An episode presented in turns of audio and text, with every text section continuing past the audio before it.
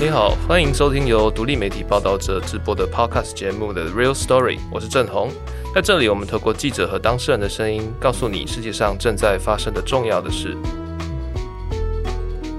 二零二二年二月二十四日，也就是四个月前的这个时候，俄罗斯二十万大军入侵乌克兰，欧洲大陆自二次大战以来最大规模的战争自此开打。转眼间，这场战争从还下着雪的初春打到了夏至。但战火无情，仍旧杀红了眼。乌克兰战况不仅远未结束，甚至变得更难分难解。还记得一个月前吧，我刚加入报道者，报道还没有多久的时候，那个时候我和刚从欧洲前线采访回来的志兴，曾丢出一集小纸条的单元，请各位听众读者向我们提问，关于乌克兰或关于这场战争，大家想知道什么？当时听众们的提问角度都很有意思。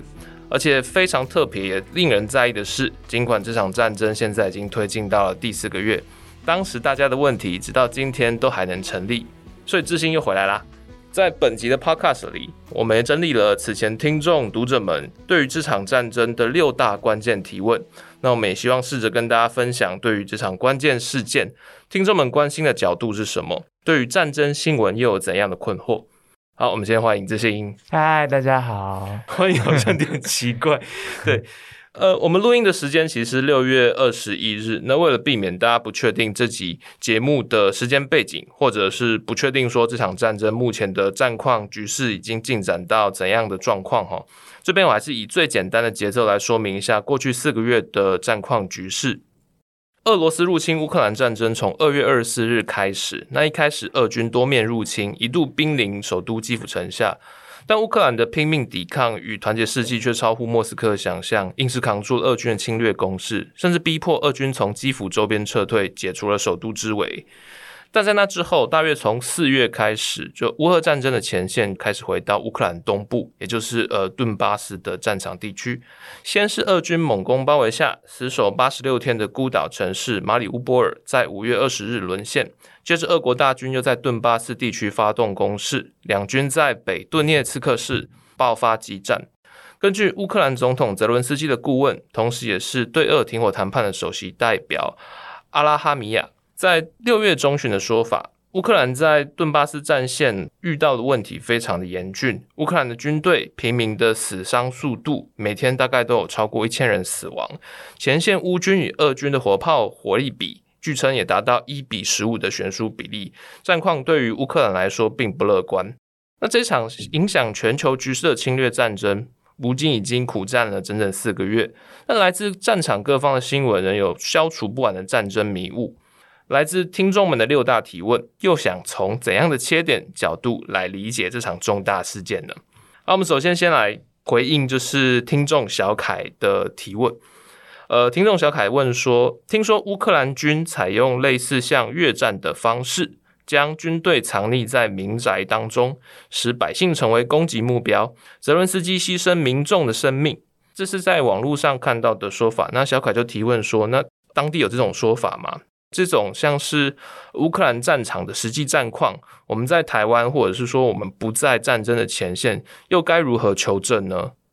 嗯，小凯的问题其实是蛮蛮可以想象的，就是我们在去之前，或是我们我自己在做这个题目之前，也会觉得哇。到底要怎么掌控那个战线的第一个情况？到底现在正在发生什么事情？其实这的确是一个挑战，因为一开始这场战争的开打，四个月前就是从北、东、南三个战线同时开打嘛，所以其实说真的，除非你是情报单位的人，才有办法。真的知道最前线现在发生的情况是什么，而且到底有没有办法够及时，这都是一个挑战。俄军后来出现很多的问题，其实都是因为，其实俄军的指挥官也不一定知道前线正在发生什么。那他们后来有很多的问题，又来自于真的下指令的人跟在前线面对第一情况的人，其实有很大的距离，而且那个权力是非常呃上下没有办法沟通的。所以在前线的时候，二军的指令就出现了遇到很多的障碍，这样子。但是后来，其实你会发现，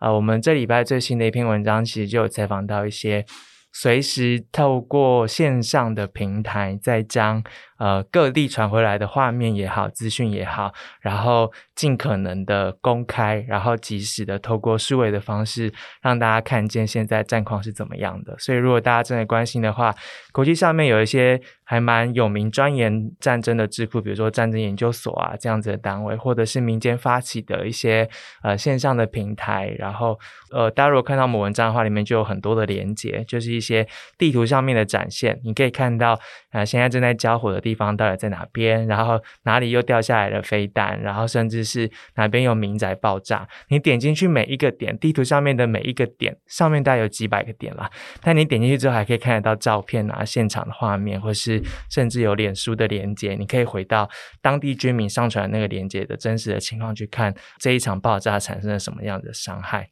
总之，如何掌握战场现在的情况？呃，作为一个记者的话，最直接的当然就是你可以采访到当事人。但是在那之前呢，就会很透过很多像这样子二手的资料，或是国际智库的公开的资料，或是两个政府，就是俄罗斯跟乌克兰政府所公布的资料，去看到底现在战争打到哪边了，战线上有什么情况。那很可惜的是，我们并没有强大的一个后勤的资源跟强大的资本，可以让我。我们投注可能十几二十个人的团队，然后从边境啊到乌克兰战场上面啊，可以持续一直在现场上面去掌握。因为其实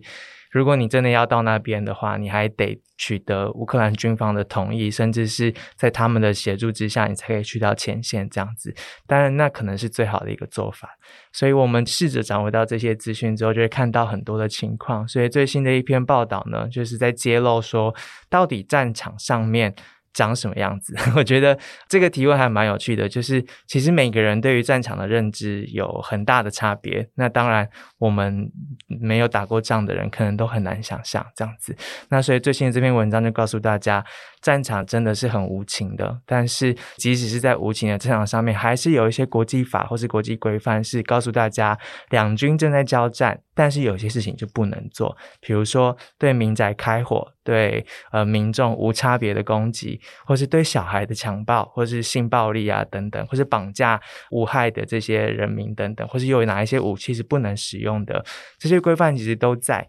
但透过我们的文章，透过我们的采访，透过乌克兰告诉我们在线上的前线上面的情况，你会发现还是出现了很多这样子。不符合国际规范的这些战争上面的行为，那小凯问到，这就是其中一个。的确，在民宅当中开火是一个不应该的行为。的确，有乌克兰人告诉我们，他们的确有看到乌军的军队，他会在民宅的地方，然后发射飞弹啊等等，就是把那边作为一个发射地。这的确是不好的。可是也不能只讲这件事情，因为在那之前。就是也有先大规模的俄罗斯对于民宅的轰炸，我们可以看到在马里乌波尔这样子一个屋顶上就写着这边是儿童，这边里面有小孩的一个剧院，是一个大家避难的设施，但炸弹还是掉下来了，六百人死亡。然后又或者是我们看到，不管在基辅啊，还是乌克兰各地，都会看到零星但是随意的，就是对民宅这样开火等等的。所以其实双方都。很多的行为其实都是不符合国际规范，但大部分的这样子的不道德的战争行为，我们看到更大规模是从俄军那边发出的，所以你会看到使用磷弹啊，或是系统性的强暴啊，或是绑架儿童啊这一些呃各式各样的做法，或是在死掉的妈妈的身体上面，然后绑着他还活着的小婴儿，但是他在中间藏了一颗地雷，所以当救援人员来到之后，就会。就会爆炸，或是先炸了某个地方之后，接下来救援团队过去之后，然后再炸一次，就是炸弹再掉下来一次。这些都是俄国在叙利亚也好，在车臣也好，在其他地方也好，都使用过的手段。那在这一次的战争里面，我们同样看见了这些很残酷的跟不符合规范的行为还是在发生。刚志新有特别提到，就是其实我们现在虽然说战争已经持续了四个月哦，但是战场迷雾的这个现实其实还是没有解除。其实无论是乌克兰或者是俄罗斯，它在现在的战场报道或战地报道都有蛮大的资讯限制的规范。像是在三月的时候吧，就是基辅。遭遇首都围城战的时候，其实乌克兰政府也有就是一度下令，就是要求说记者要停止。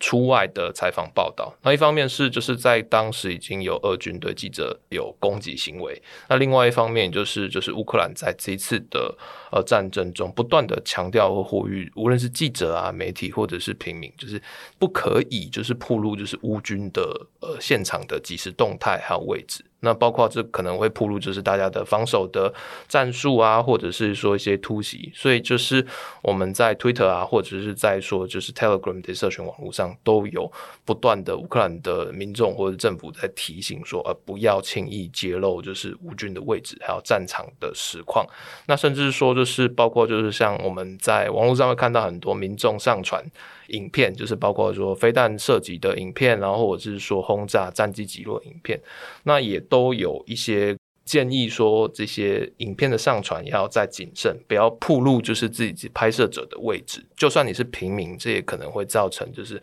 生命的安全的一些威胁。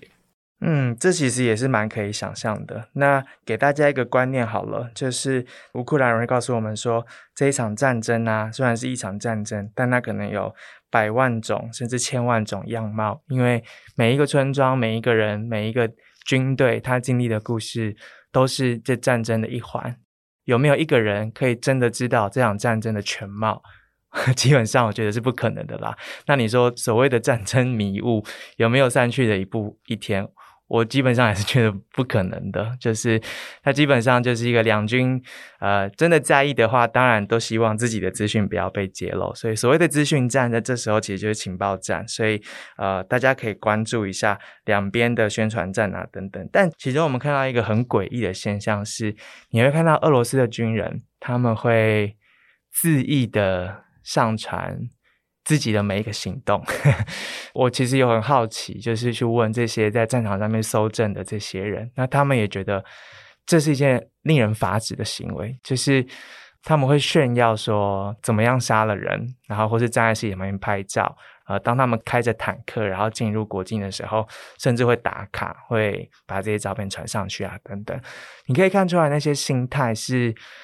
第一个，他可能被自己的政治宣传给洗脑了，就是他可能觉得他真的即将要接受一群呃会欢迎他的乌克兰人，然后等着被他解救。那另外一方面是，这也是他们的心理战，就是他们会大量的把，比如说他们在布查，为什么撤离之后，然后还要杀了这么多人，然后把尸体放在街道上面，他其实就是心理战，他会刻意的公开这些画面、这些资讯，那他就会让你感觉到害怕。这部分我们在战争罪的这一篇有特别写到这个心理上面的运用，它一方面要让你害怕说这就是俄罗斯人他会做的事情。那别的村庄会觉得，哦，万一俄罗斯也来到我们村子的话，那我们还要反抗吗？或者说，其他的国家在考虑要不要禁运俄罗斯的石油，或是说自己要不要捐赠武器给乌克兰的时候，他也会害怕说会不会遭到报复啊？等等。他一方面要创造这恐惧，另外一方面呢，他又用宣传机器去洗掉自己做的这些罪。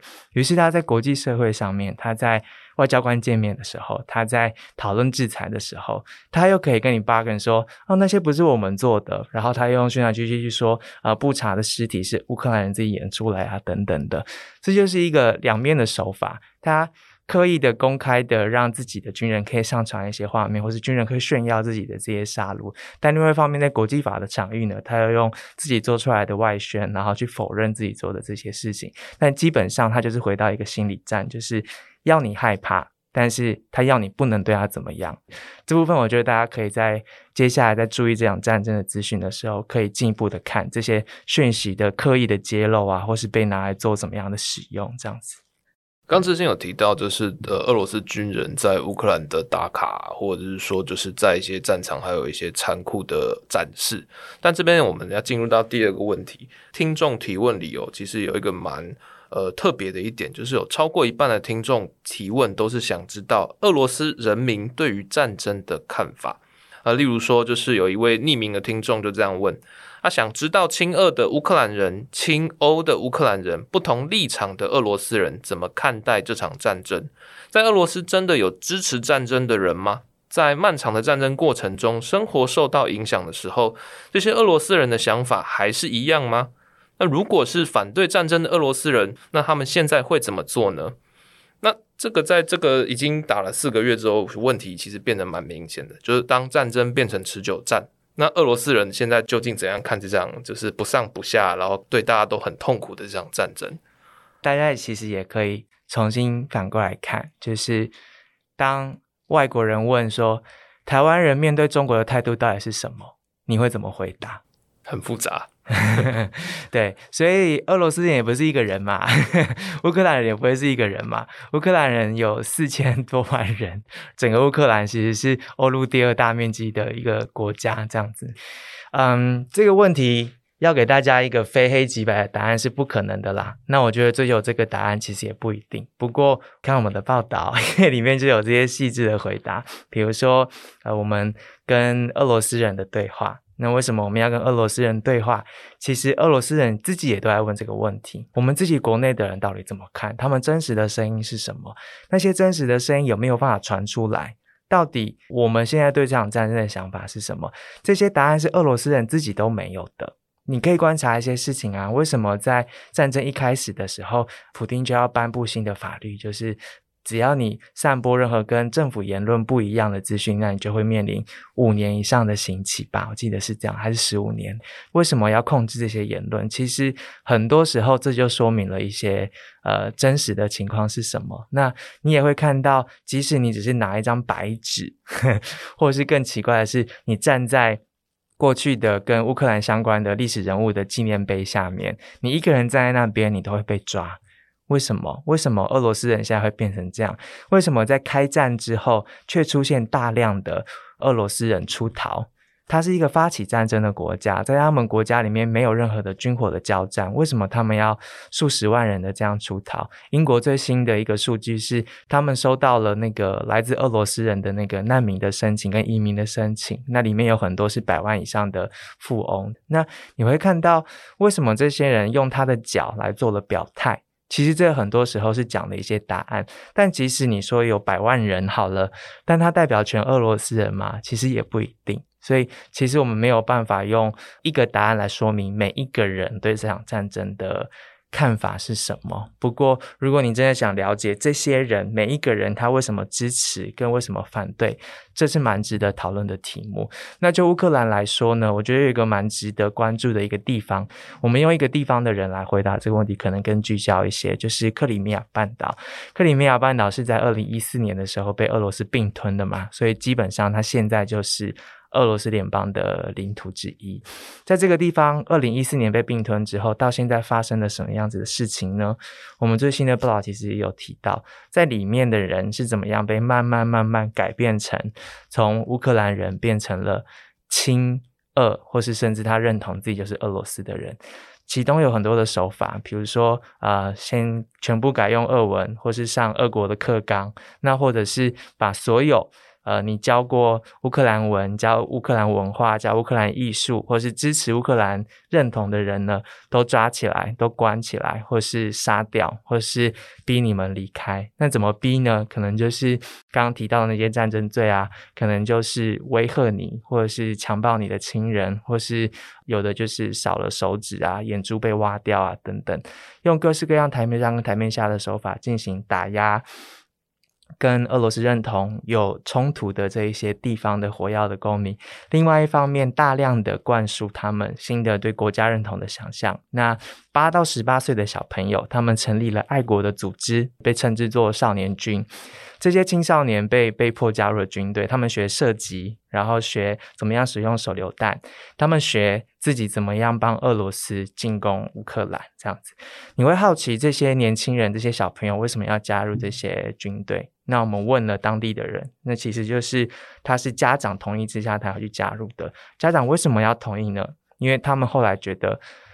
做这件事情会让他们的日子过得好一点。那个好叫什么？好就是你不会被你的邻居排挤，你不会被你在上班的同事排挤，小朋友在学校不会被人家笑，不会被人家骂，不会被人家说你是叛国贼啊等等的。所以有很多的方法然后让克里米亚的人的声音慢慢变成只剩下一种。那当然，他们接受到的媒体的资讯也只会剩下一种。那更长期来说，你会看到长期的从。十七、十八世纪的时候，十八世纪当俄罗斯帝国那时候的呃女皇她拿下了克里米亚半岛之后呢，她就进行大量的人口的迁移，然后把这边的人移开。人口清洗这件事情也是在现在的乌克兰东部跟克里米亚半岛，就是有。明确的政策来执行的，比如说，如果你是俄罗斯公民，你是医生啊，你是老师啊，如果你愿意移到克里米亚半岛的话，那他就会提供你一些政策上面的补助。不管是住宅的津贴，还是加薪啊等等这些，只要你愿意这么做的话，政府就会好好的对待你。所以它是有脉络的、有策略在进行人口迁移。我们以这个半岛来看，那以前是乌克兰的领土，现在是俄罗斯的领土了。那以前的人的想法跟现在的人的想法就会不一样了。所以当我们在思考一场战争当中每个人的决定是什么的时候，可以细微的看一下。国家是国家，但是每个人要生存是他当下的一个决定。我觉得这是可以再好好去想象一下的。这也是为什么我们要把包括统战啊，或是决定要不要投降啊这件事情，我们访到当地人来说那个细微的细节这样子。但是总体而言来说，过去即使在亲俄的这些乌克兰的领土呢，他们在这一次战争里面其实都是。被损害最严重的这些地方，目前大家看到交火最严重的，其实都是过去被视为亲俄的，就是讲俄文的人，这样这是最讽刺的事情，因为他们是普丁口中要来解救的人，但是这些人的家、这些人的生命，现在是最危险，跟可能已经大量的失去跟离开这个世界了。所以你说过去。就数字上面来看，可能亲俄还是有占大概十到二十 percent，但是这一次呢的战争的结果呢，其实就揭穿了，就是过去的这个历史上面的好朋友或者是一家亲的这样的一个政府呢，真正对他们所做的事情是什么？那如果这时候去做民调的话，其实这个民调可能会比十到二十 percent 再更低更多。好，我们这边刚刚也有提到，就是说，那当战争变成持久战了，那我们这边简单的来整理一下，就是俄国的经济。因为当二月二四战争开打之后，像是以美国啊、欧盟的国际社会，其实对俄罗斯经济发动了非常严厉的制裁哦。但其实，呃，从一开始就是大概三月初左右，就是当制裁开始的第一波。三月的时候，俄卢布的汇率一路就是崩跌到一美金可以兑换一百三十四卢布的汇率新低，这大概是过去八年以来的一个低点。但在强行汇率管制，还有国际油价大涨，因为战争的关系，那俄国的卢布很快的就回稳了。那那目前的状况大概是一美金可以换到五十五点五块卢布。那这也是过去八年的汇率新高，这状况就变得很奇怪啊！就是呃，好像俄国的经济受到很严重的制裁，但汇率其实并没有马上崩跌。那看起来好像就是俄国经济还持续，甚至在这个国际油价大涨还大赚钱。只不过就是俄国在五月份的年度通膨率哦，就是通货膨胀率也达到了十七点一 percent。那在同一个期间，就是呃，从二零二二年五月跟二零二一年五月的同年度相比，台湾大概是二。点六 percent，所以就俄国的本土的通货膨胀其实还是相对的比较严重。那像零售业的衰退啊，也大概快要十 percent 左右。那特别是汽车工业，那衰退的幅度大概到了八十三 percent。因为俄国的比如说呃汽车制造业其实有很多是仰赖于国外的投资甚至是进口。那 GDP 目前的衰退是七点八 percent，预计到了秋天跟冬天，因为欧盟这边还有就是国际社会对于俄国的断油或是断天然气的这个呃能源脱钩可能会到时候会实现，所以就是预计年底的俄国的 GDP 衰退会可能达到十 percent。那在最糟的预期下，经济崩溃的状况假设真的发生，那俄国 GDP 会衰退到三十 percent 以上。只不过就目前的看来，就是在二零二二年夏天战争四个月之后，就整体俄国的经济状况其实是相对的。呃，没有想象中那么遭遇到冲击。那其中一部分也是因为俄国在过去几年，因为国际能源价格大涨的关系，其实有大量的外汇存底，外汇现金其实还够。那再来的话，就是大家也有在讲，就是说现在其实还不确定能源围堵俄罗斯的这个状况。中国已经变成最新的能原油买家了，它那个进口俄罗斯原油的数据是大量新增的，然后法国也是，反而成为一个单一购买俄国能源天然气的最大的买家，所以国际现实就是这样子啊。一开始大家会很振奋的说，哦。呃，包括欧盟啊什么的，我们要对能源这件事情要怎样怎样，要跟乌克兰站在一起，对。但真的就是看细节的时候，就会知道，现在四个月了，现实就 浮现出来了。如果法国都可以变成单一最大天然气购买国的话，整个欧盟这么多国家，到底怎么样对于能源禁欲这件事情，光是年份好了，还是说你要进哪一个项目？最后，你就是会遇到匈牙利啊，然后还有德国啊这些国家，它会有不同的意见跑出来，所以可能这些话真的大家都是要有一点耐心的去看，最后到底他们能够做的事情是什么。那在看这件事情的不只有我们嘛，那呃中国也在看呐，美国也在看呐，到底最后能源上面大家能够脱钩到什么地步？这真的是一个。很复杂的事情，这也是为什么我们那时候去德国要访三个政党的议员，告诉大家是，尤其是现在你看到全球的经济都面临到很大的挑战，通膨不只是俄罗斯，在呃世界各地的通膨其实都是很很大的一个问题的情况之下，政治人物要选票嘛，如果你的那个选民对于一直上涨的这些能源啊、日常生活的这些价格啊耐不住的话，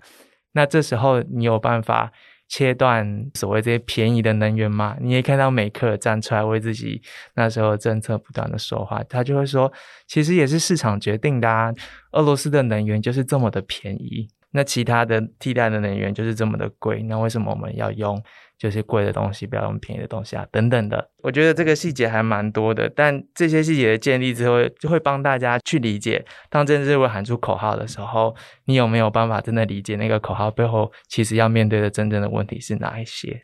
我们在讲天然气政策或者是能源政策的时候，其实今年的乌俄战争其实算是一个很。细节多到一个，就是彼此会会有一点矛盾，然后这也不断的在冲击。比如说像是天气的因素，二月开打的时候，今年的年初天气其实相对比较冷，所以像是德国的那时候天然气的储气量，全国大概只剩下百分之二十四不到。那可是到了夏天，就是夏天在欧洲需要供暖的呃需求比较低。那天然气的储气量理论来讲就是会提比较高，但是又因为就是跟俄国的这个这个不知道要脱钩还是不脱钩，要加买还是不加买，就反而变得非常的尴尬。像德国现在就是拼了命的在储气，要赶快在冬天来临之前把天然气的储气量达到呃九十 percent。但就算得到九十 percent 哈，到时候如果就是俄国的天然气切断。然后没有新的补给来源，那这样子的话，就是这九十 percent 的储气量也只能让德国再撑八十天而已。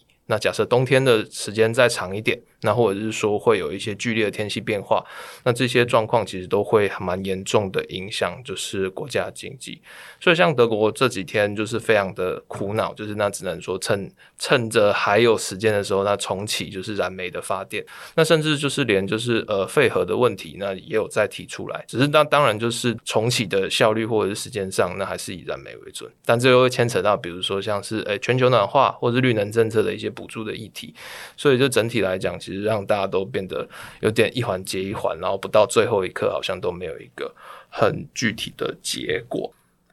好，呃，那我们这边同时也来讲到，呃，有一个听众，他的代号比较长，QQVOXOWPPP，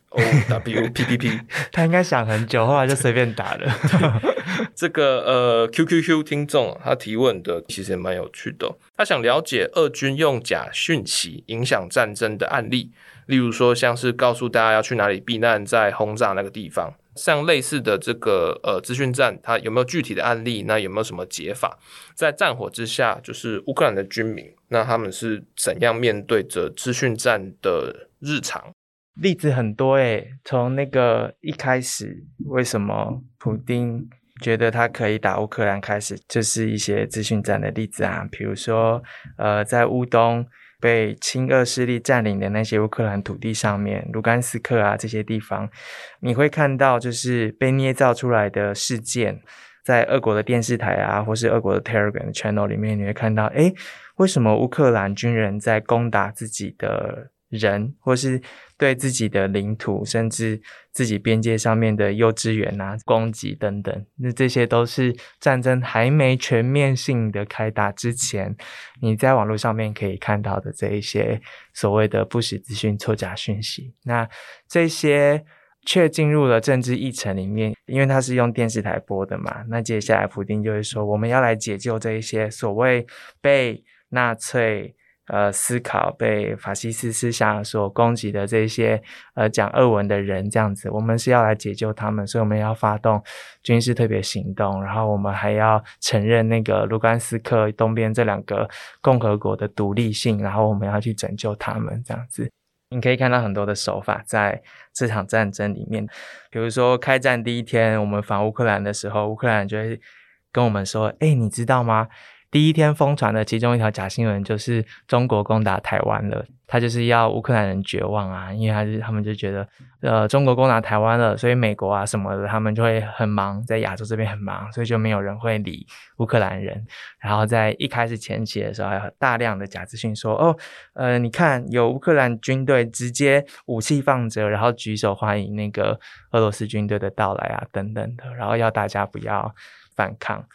例子真的好多，哦很多东西不是我们能够想象的。比如说，他会告诉你错的避难所的资讯，你就会去到错的地方避难，那你就是会死掉嘛。或者他会告诉你说，空袭警报是假的，啊，不要听啊，等等的，那你就是会死掉嘛。又或者是说，他会呃假装自己是乌克兰的居民，然后但是喂养那个乌克兰军队一些错误的情报，比如说他会说，哦，俄罗斯的人来了，然后他们现在在哪里，然后就让。乌克兰的军队去那边，但那边就是下一波轰炸的地方，于是就会把不管是医院的人啊，然后或者是军人啊杀死。如果要讲经典案例的话，我不确定大家有没有认知到有一个很可怕的画面，是 Mariupol 的那个妇幼医院被炸之后，然后《纽约时报》的头版有一张照片，是那个一个孕妇，然后在担架上面被推出来了，这样子。这张照片一出来之后，全世界那时候都很震惊，就是连妇幼医院也被炸，然后孕妇也是受害者。但在那之后，随即呢，俄方的那个资讯站就马上发动了，就说躺在担架上面那个是那个演员，然后那一幕是乌克兰人自己演出来的。然后他还说，啊，妇幼医院里面其实早就已经停摆了，里面没有没有病人啊，他会用。一张所谓是证据的那个停止运作的一个公告，这样子。但其实他用的那个停止医院的公告是另外一家医院，而不是妇幼医院。然后他去说那个担架上面那个孕妇是演员，然后 BBC 的记者就去找到了那个孕妇的朋友，然后就证明了那个真的是他朋友，这样子。所以。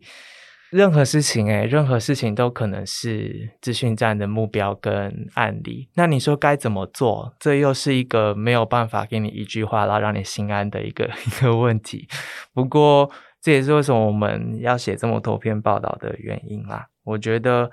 这种事情就是这样啊。当你没有遇到战争的时候，你觉得觉得这些事情不重要吧？就先放着。其实要怎么做，其实大家心里都知道了，就是愿不愿意做。诶，比如说，你就是要知道哪一些是可信赖的资讯来源嘛，或者是说，你要知道哪一些朋友、哪一些人他说的话是可以告诉你一些正确的讯息的。那你愿不愿意支持那一些可信赖的资讯来源？好好的存活下去，或是你愿不愿意每一天真的看新闻，而不是只划社交网站？会不会觉得，呃，每一天只看群组里面的消息，就决定自己对这个世界的认知？那是不是蛮危险的？可是因为战争，今天不是应该说那种画面，现在还没有在我们身边发生，然后所以大家可能没有那么。想要做，但是战争有没有在我们身边发生？我觉得这是或许大家可以思考的事情。在这次乌克兰的冲突里面，其实有很多，包括像是呃数位化资讯战，那或者是说，就是我们刚刚讲的俄国在前线士兵的一些传统性战，其实常常都会制造一种混乱的目的，比如说让就是一般的民众，那或者是说医护人员不知道就是现在哪些资讯可以判断，它不一定是让你相信假资讯，但就是让你没有办法分辨到底谁是甚至是假。让你感到犹豫，然后让你就是没有办法很快速进行下一步动作，那就会达成就是他们整个作战的目标。那比如说，就是最近在《纽约时报》其实有报一个比较经典的案例，其实也是在布查，就基辅北郊的布查大屠杀。在俄军攻城的前一两天的时候，其实布查的医院里面都有挤满了大量乌克兰的伤兵，医护人员是到处就是出发去抢救。但是后来就是他们开始发现，就是说其实会有俄军打电话，然后。打报报一一九，然后说，哎，这哪里哪里，就是可能呃有有有士兵受伤，那请就是救护车赶快来救援。就到现场发现是俄军的一个呃杀戮陷阱，把救护车扣到现场，然后要杀死医护人员。那这个目的其实一部分是消耗，就是不查这个对于乌军救援的一个医疗能量。再来的话，其实也是就造成就是哎假资讯的一个。呃，士气的打击，比如说，哎，乌军为什么会就是杀自己人？那或者是说呢，我也不知道到底打电话来的到底是谁真的需要救援，所以那我干脆就都不要去救，影响整个就是大家抵抗的士气。那不被救的人，也会觉得说，那我是不是被放弃了？那整个恶性循环呢？彼此不相信。那或者是说呢，在这个呃资讯断裂的状况之下，不知道下一步该怎么办，那其实都有可能成为就是整个防守的一个崩溃的开始。我补充一下哦，就是刚刚故意最后问那个问题，其实我我是希望大家知道，战争不是你想象中的那种样子而已，不是电动玩具上面的那个打打杀杀那种画面而已。刚刚郑荣最后提到啦。大家对于资讯来源的混乱呐，然后对于呃政府发布的消息会有所质疑啊，然后阻碍你的移动啊，是不是对任何事情都有犹豫啊？这些东西，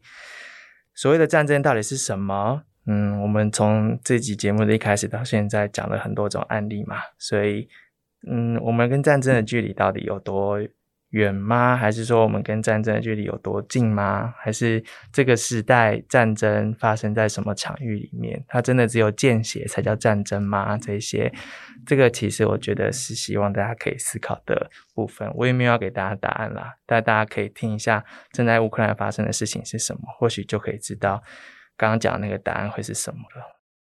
好，那战争如果在我们身边发生，那也不一定就是每个人都有办法。直接拿起武器，或者是投入战争来保护自己。那像是我们的听众月勋，那过去其实就是也有在 The Real Story 有访问过的好朋友。他想要知道的是关于乌克兰的身心障碍者。他提说，战争也是一个极端的社会动荡。我试着去想象我一个视障者在战争中的脆弱与无助，但战争似乎离我太远，我的想象有点局限，情绪上只有恐惧。但实际上，在乌克兰有两百七十万名身心障碍者。他们是在战争下如何求生？我想着，一个使用轮椅的身障者能够不靠着其他人进到防空洞里吗？我想着，一个听障者能够听到空袭警报吗？我想着，一个视障者要怎么逃难？要怎么样在异国，然后成为难民生活？我想象着，一个精神障碍者面对突变的生活状况，要怎么维持稳定？还有身心障碍的照护者们，又是如何面对照护者和逃离的抉择？那所以在战争中无法保护自己的乌克兰的弱势族群们该怎么办？呃，我们光是在边界的时候就会遇到身障者。那你说，呃，老行动不便的长者啊，这些这些都算在里面。然后也有小朋友，他是肢体障碍的，我们都有看到。那刚刚问的每一个问题，大概就是。所谓的战争下面每一个人各自要面对到的挑战吧，嗯，其中有一个采访者告诉我们的事情，大概跟月勋关心的事情会有一点接近，就是在乌克兰有一些比较特别的现象，是透过社服机构，也是以机构式的方式来照顾这些。可能是孤儿，或者是没有家人可以照顾，或是他的家人无法照顾他。那这所谓的无法照顾，有可能是贫穷，有可能是他的小孩有特殊的状况，各方面的一些症状，或是疾病，或是条件，然后导致于他需要国家的协助来照顾跟抚养这样的小孩。那由于过去苏维埃的联邦的那样子的做法一直流传到现在，就是留下了大量的这些机构，国家的政策是以机构性的方式来照顾这些孩童，这样子，所以有大量的小朋友是住在所谓机构式的这些照顾里面。那战争发生之后，这一些不管是呃。智能还是身体还是心理，或者是他就是孤儿的这些小朋友该怎么办呢？我们看到了一些报告，研究报告，就是战争发生到现在啊，他们有三万多人，也是几乎是百分之八十到九十的这些小朋友，呃，被归还到了他们的监护者，也就是法定上面的监护人，或是他的父母亲那边，但是仍然有剩下大概。几千、数千到快万的部分的这些，他就是没有法定监护人的，所以他们怎么办呢？就是进行疏散。疏散就是说，他们本来在这些机构，然后现在呢，这些机构只好找到一些国内的或是国外的机构来收这些小朋友，这样子，所以他们就从。机构又被移转到了机构，那这部分就会衍生出一些问题，比如说移转的过程是怎么移转的？过程当中会不会遇上轰炸？大家可以知道，啊，数据已经出来了，百分之至少一半以上的人道走廊是。俄国宣称会开人道走廊，但最后又进行了攻击。所以这些小朋友在移转的过程当中有没有生命危险？移转的过程当中，他有没有得到所需要的这些协助？不管是医疗的协助、心理的协助，还是人力上面的协助？那移转到了去了那边的机构呢？它的空间、它的人力资源有没有办法来 support 这一些新进来的这一些小朋友？这些都是。接下来要面对的考验，这样子，但能够移转到新的机构，已经是不幸中的大幸了。虽然在那边会遇到呃很多生活条件上面的挑战，呃，有些人是移转不出去的。在战争的前一百天的时候，我们听到了那个 UNICEF 他们，呃，然后还有 BBC 其实有访到其中一个对这些安养机构的小朋友在做支持的这个 NGO 团体，他其实提到了，基本上很多人在。开战的第一个月的时候，因为战火太激烈了，然后也有一些机构的人，就是呃，照顾人员是自己也必须逃难的，或是说那个机构就变成了攻击的对象等等的，所以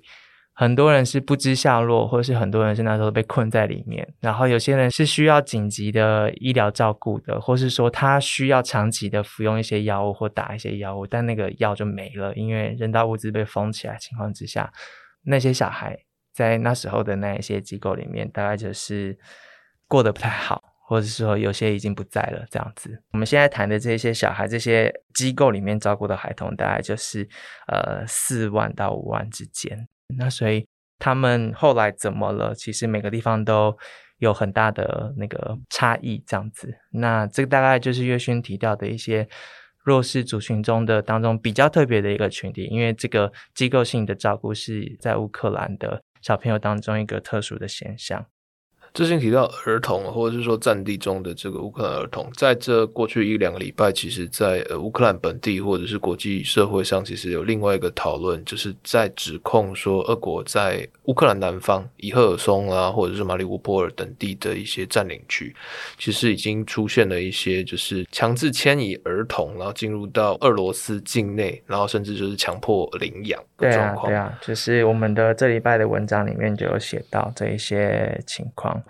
但是我们的受访者对这件事情，呃，有不同的解读啦。然后，全部大概有百万以上的乌克兰人是被强迫移动到俄罗斯里面，其中有二十三万是儿童。所谓强迫移动，就是他们没有选择的情况之下，只能去俄罗斯，因为整个城市被封起来了，或是呃很危险，或是已经没水没电很久了，没有东西吃了。那俄罗斯军人就会说：你们如果想活着的话，这边有一条道路，就是上我们的车。上了这个车之后，很多人就被载到俄罗斯的境内的很奇怪的地方，已经有很多。报道是指出，在俄罗斯靠太平洋的那一边看到了乌克兰人，就是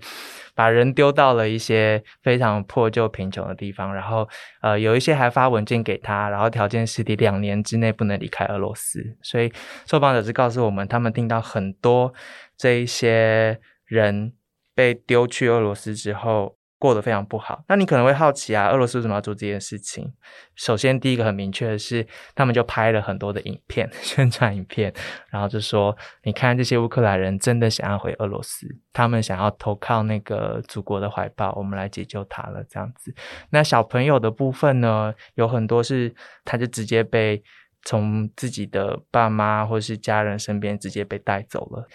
可是带走之后，俄罗斯是不是真的想要收养他们，让他们成为俄罗斯的居民呢？这个我们的乌克兰受访者有很大的问号。他觉得这比较像是政治上面对泽伦斯基的施压，他们甚至简化了收养跟抚养的程序。但其实回到实质面来说，我们的受访者专门研究呃社福单位的制度的人，他会知道。在俄罗斯境内，俄罗斯政府连照顾好自己的人民跟自己的小朋友都做不到了，他没有更多的资源来照顾乌克兰的小孩，然后领养这件事情也没有这么的普遍，他不觉得俄罗斯人有多余的这些力气来领养乌克兰的孩子，他觉得这比较像是政治上面的一个一个手段而已。大概让大家知道一下受访者们说的话。好，那我们刚其实也回答。了大概五个问题嘛，就是包括像说俄国民众看法，那如何确认现在战况，那还有就是资讯战的日常，那走不了的人，呃，还有就是呃关于德国的问题。那我们这边进入到最后一个问题，是来自于听众 Anderson 零一 TW 的提问，他说就是台湾捐款乌克兰金额应该算很大，那台湾政府到底有没有有效帮助乌克兰民众？那是用在哪一些方面呢？那此外，就在过去啊，乌克兰其实长期军售武器给中国。那台湾的捐款是否在这之后能够提高乌克兰亲台的力量，还是说他的说法啊，就是是热脸贴冷屁股？那所以呢，就是乌俄战争呢，台湾在这里面的角色到底是什么？很多国家都。用不同的方式出力吧，然后有很特别的行动，比如说在一些波罗的海国家，有民众就发起那个群募的行动，然后让人民们就是老百姓们自己捐钱啊，然后去帮那个呃乌克兰军方买那个无人机，然后让他们使用这样子。所以这次我们看到很多。还包括加密货币啊这些情况，有各式各样出力的方式。那所以这个很多元的情况之下，有人送武器，有人干嘛干嘛的，有人送欧盟会员国的资格嘛。所以各方的那个角色都试图在。这时候对乌克兰做一些事情来表达他们的支持，或是说在政治上面表态，或者是呃有人他自己就是觉得他就是支持民主自由价值，这是想要做一件事情。那在这么多的援助里面，大概其中之一就是台湾政府吧。那你说台湾政府要做到什么程度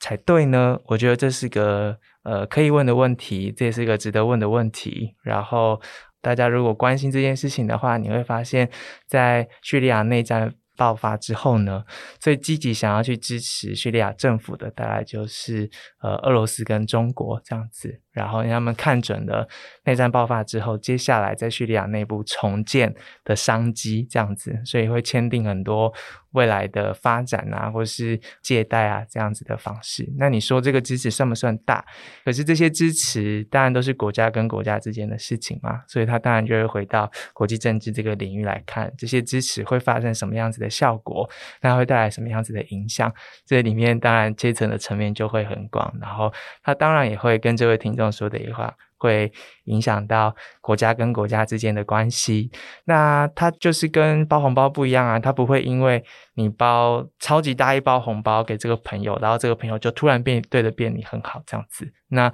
也不会因为这一次台湾在战争发生之后，我们给了可能全世界最多的捐款，然后从此之后，可能乌克兰就会跟台湾比较好。不是一个对价的关系，而且国跟国之间的关系也牵扯到很多不同的因素。这样，那乌克兰对中国的态度呢，也的确是一个大家很关注的事情，尤其是台湾。在过去，的确乌克兰是非常非常轻中的。但你看到台湾政府这一次试图做一些突破，比如说我们的外交部长已经用视讯的方式跟基辅、还有基辅，然后还有布查的市长都已经呃视讯会议过了，而且也在视讯会议上面。表达台湾的支持，并直接进行捐款或捐物资这样子。那这样子的行动，就是不是国家跟国家之间的这样子的互动，可能就是试图在突破过去所设下这样子的外交上面的框架跟障碍。那你也看到泽伦斯基最近一次在在一个国际场合接受国际记者的提问的时候，他也有提到他怎么看待。台湾这件事情，这样，然后他觉得，呃，这一次的战争会给台湾的情况，大家可能有一些准备也好，启示也好，他的确也是有进行这样子的发言。可是我们现在没有办法预料，在这场战争持续变成持久战的情况之下，他会怎么去调整他跟中国之间的关系。而中国跟俄罗斯之间的关系接下来会有怎么样的变化？除了经济上面的支持之外，在战略上面会有什么明确的呃改变或表态吗？这个都还是未定数。所以在这么多变动的情况之下，台湾跟乌克兰中间的关系会受到这些各式各样的情况的影响，不只是我们的捐款多少而可以决定的。所以大家可以更全面性的来观察这件事情。这其实现在对乌克兰来讲，国家要生存，然后如何结束这场战争，看起来是眼前最重要的事情。其实，比如说要瞻往这接下来中对中国政策啊，或者是全球政策，其实对他们来讲，看起来都还是有点太过奢侈。那同样就是台湾对于国际事务的参与，其实有时候也很难说，就是那我帮助你，所以就是要期待怎样的回馈？因为比如说像在这次战争里面，其实到后来已经变成一个就是国际社会壁垒分明。然后甚至大家都在讲说新冷战的一个具体的案例。那在这个时候，就包括像这些参与支持，有的时候不一定就比较现实政治的角度来讲，不一定就是针对就是呃乌克兰，它有可能是针对着乌克兰所代表的一个国际的联盟、国际的一个阵营的势力。那所以在中间呢，其实牵扯到很多优美的。或者是说很多现实的政治，那也不一定就真的什么事情都要对价关系来做。那像是德国在这次的冲突里面，其实他们看起来，德国总统斯特迈他之前想要去访问呃乌克兰，但结果被乌克兰政府就是有一点是碰钉子回绝。其实是那个波兰跟那个。立陶宛还有谁？三个国家的总统还是总理要一起去乌克兰，然后其中呢，波兰的这一位呢，就去邀了德国总统，问他要不要一起去。当这个消息被 呃泽伦斯基知道的时候，泽伦斯基就觉得说，就就你们三个来就好。于是波兰就跟德国的总统说啊，他们觉得就我们三个就好，然后德国是你另外处理这样子。传出去之后呢，德国人就会立刻很生气，就会觉得你不是约我们的总统，我们总统要去，然后你又又反悔这样。但其实实情就是刚刚讲的那样子。类似的东西，其实到后来，其实它也变成一个反复。比如就是说，像这事情让德国总统很尴尬，但德国媒体也就是一部分也是在重新。讨论，或者是可能有点见缝插针，说啊，这个在检讨说德国总统过去在对俄政策上面，或者是是不是让乌克兰人有不高兴的地方，所以到后来反而变成就是德国政治的一个反思，或者是彼此就是在检讨过往政策的一个呃风暴。但只不过到现在为止，就是类似的状况其实还是不断的在发生哦。比如说像是我们在呃六月中旬，德国总理肖兹他也跟法国总统马克宏一起到。基辅去访问，那他当时的访问，其实在乌克兰境内也有很多讨论了。因为在这次的军援，北约军援里面，法国跟德国的对乌克兰的军事支持，一直被基辅抱怨说太慢，然后太太晚，然后甚至说就是在要对俄罗斯的一些呃谈判政策上面，就是彼此的角色有一些立场的冲突，所以到后来就是。呃，一个流行的说法就是说，在现在在乌克兰，如果说你呃，你你说话很消资，你说话很马克宏，意思就是说，嗯，你就是讲出一个你没有办法实现的承诺，变成一个像歇后语一样的状况。只是就是呃，短期上的政治呢会。会延续到什么时候？比如说，像是在呃接下来还有 G7 的高峰会，那还有接下来整个夏天，那甚至到冬天能源危机重新上涨，那这是会加剧就是欧洲对于这场战争的这种，他们现在在讲就是厌战情绪，那包括经济上的啊，或者是说就是政治现实上，那还是说就是会提升升高对乌克兰的支持，然后尽快把这个战争白热化的结束掉。其实很多事情都还在不断的变化当中。嗯，大家如果有兴趣的话，真的是可以紧追那个正红的那个每一周的那个国际周报 Hello World，然后同时在看新闻的时候啊，也可以多比较一下，比如说像刚刚提到的那个马克宏跟肖兹德国总理肖兹，然后还有意大利的呃首长一起到呃基辅去开了很漂亮的那个会议，但他们那天就是说要给嗯乌克兰欧盟候选。国的资格，然后加快这个程序嘛。接下来就是没有多久，普丁也公开演讲的时候就说：“哦，呃，那个乌克兰可以加入欧盟没有问题，我们在意的是北约这样子。”嗯，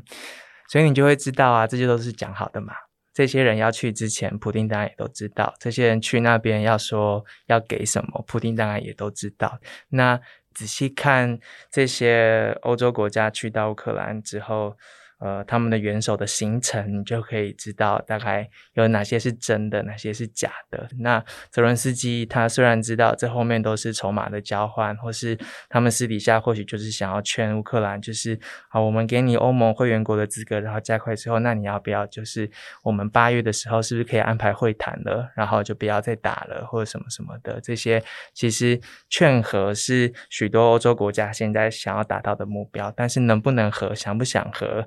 乌克兰人们跟泽伦斯基能够做到什么程度，这个都是国内政治的延伸啦。所以，我觉得如果大家在看国际新闻的时候，可以多方比较的话，其实大概就是一出戏里面的几个角色，现在各轨现在都在做些什么。这部分也是未来大家可以多关注那个正红的报道，或是未来有机会声音的话，也可以为大家服务的部分。那以上就是我们这次整合听众对于就是呃这场战争的六个关键提问。那希望就是刚知心的回答，然后以及我们就是在这期节目里面讨论，能够回答到大家的问题。也不能说回答啦，就是希望就是提供大家一个呃不同思考的观点。那因为有许多持续在进行的冲突，那或者是现场发生的事情，那我们现在在此时此刻此地还没有办法以全知观点知道。不太可能有全知观点知道这件事情，所以我们只能提供就是观点角度，然后跟大家一起来共同切磋、共同讨论。那希望就是给大家一些收获。那我是郑红，那谢谢大家这次的收听。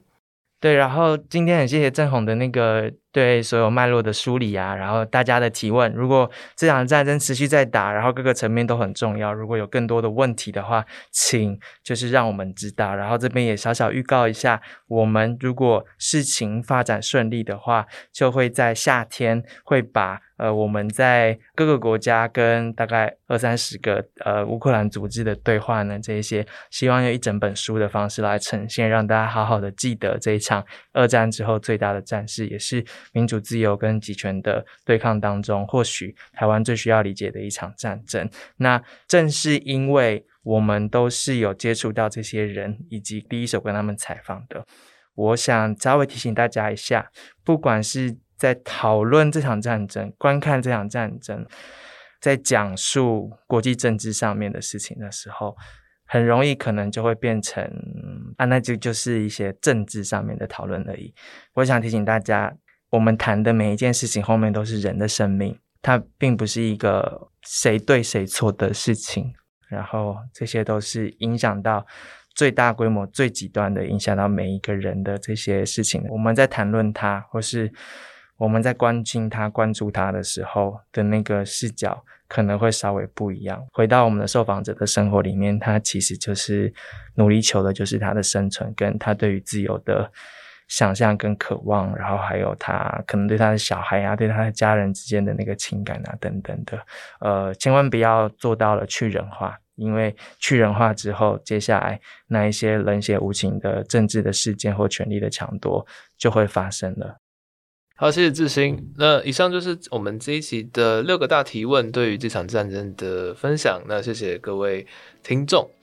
我们是独立媒体报道者，这以上大家收听的是我们的 podcast 节目的 Real Story。那报道者是独立媒体，那我们希望用各种的呃调查报道来告诉大家世界上发生重要的事情。那如果对于这一集有更多想要知道，或者是说对这六个提问可能还有想要更多想知道，用问题来生问题，那也欢迎大家就是在资讯栏里面点开就是各相关专题的文章连结。那关于这这场战争，报道者也会持续的在追踪，提供大家更多新的。观点，以及来自于现场的人的故事。那如果大家支持我们的工作，那对于就是我们的报道，那有肯定或者想要知道更多的话，我们也非常需要大家的赞助或支持。那也可以小额捐款，也可以定期捐款，无论多或少，都是对于整个报道者团队最大的一个肯定与支持。那我是郑红，今天非常谢谢大家，我们下次见。